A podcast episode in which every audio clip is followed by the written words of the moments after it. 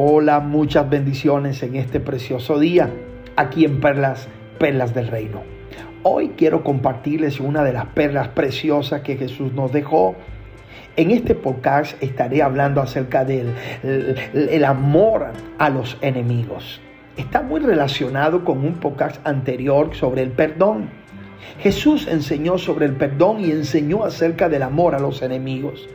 Quiero leerles lo que dice la escritura en Mateo capítulo 5, versículo del 43 al versículo 48. Y esta vez leeremos en la versión internacional. Dice la escritura, ustedes han oído que se dijo, ama a tu prójimo y odia a tu enemigo.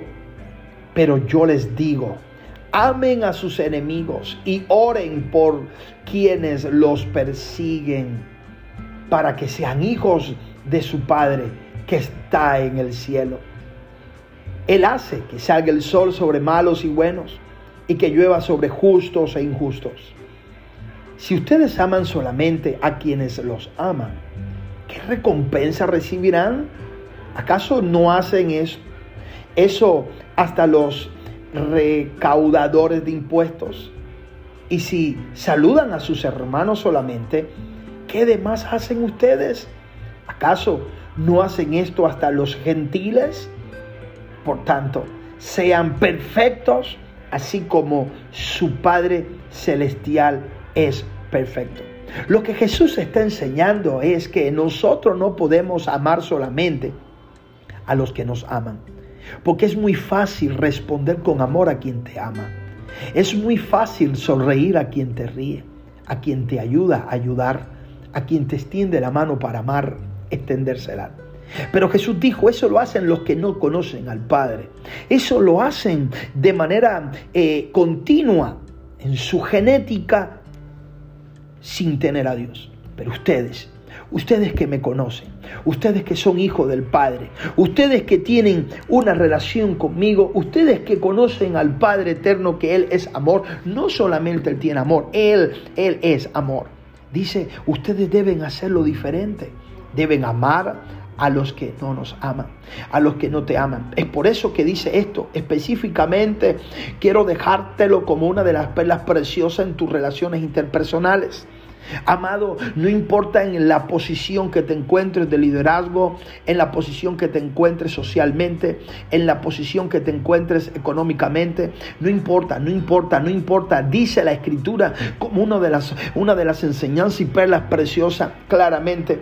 Dice, pero yo les digo, o sea, la gente dice, pero yo les digo, nos toca a nosotros escoger lo que el patrón del mundo nos impone, lo que vimos de generación en generación en padres que no conocieron a Dios o, seguir lo que Él dice.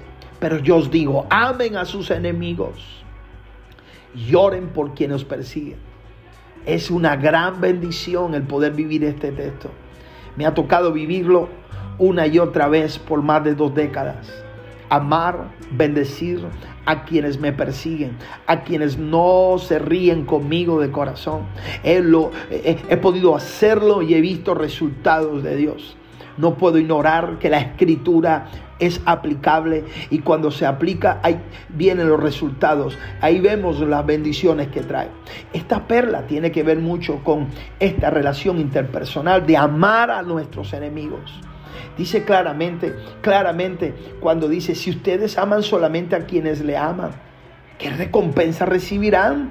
Quiere decir que cuando amas a quien no te ama, tiene recompensa. Cuando amas a quien te ama, no hay recompensa. Quisiera que comenzaras a pensar en esa recompensa que te estás perdiendo cuando no, no, no decides amar a tus enemigos. Claramente dice, por, por tanto, sean perfectos. Cuando la palabra dice sea perfecto, en el versículo 48, sean perfectos, así como su Padre Celestial es perfecto, no está hablando de perfección sin error, habla de estar completo. La palabra perfección viene de completo, de estar íntegro. Nuestro patrón a seguir es Cristo. El Espíritu Santo es el Padre. Modelo tenemos. Por eso el apóstol Pablo dijo, sean imitadores de mí como yo lo soy de Cristo. Amado, deseo con todo mi corazón que esta perla de hoy, amar a tus enemigos, la pongas en práctica. No, no pierdas la bendición y la recompensa que trae.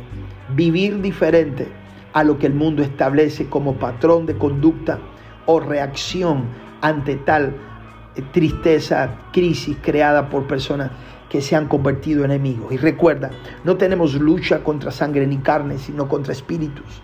Nuestra lucha es algo espiritual. No puedes perder el enfoque de que no son los humanos tus enemigos, sino es lo que los humanos cargan.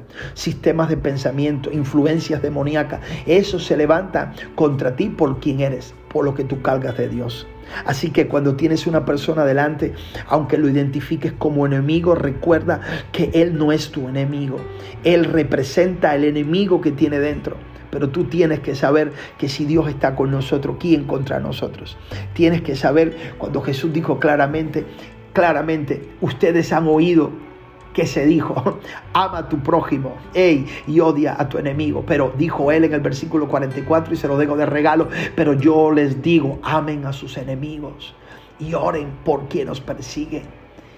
Uf, para que sean hijos de su Padre que está en el cielo. Yo anhelo con todo mi corazón que puedas entrar en esa relación de hijo con el Padre. Declaro un día de bendición para tu vida, un día sin rencor, un día de amar a tus enemigos. Sonríele a la vida, sonríele a tus enemigos y sonríele a cada situación que venga.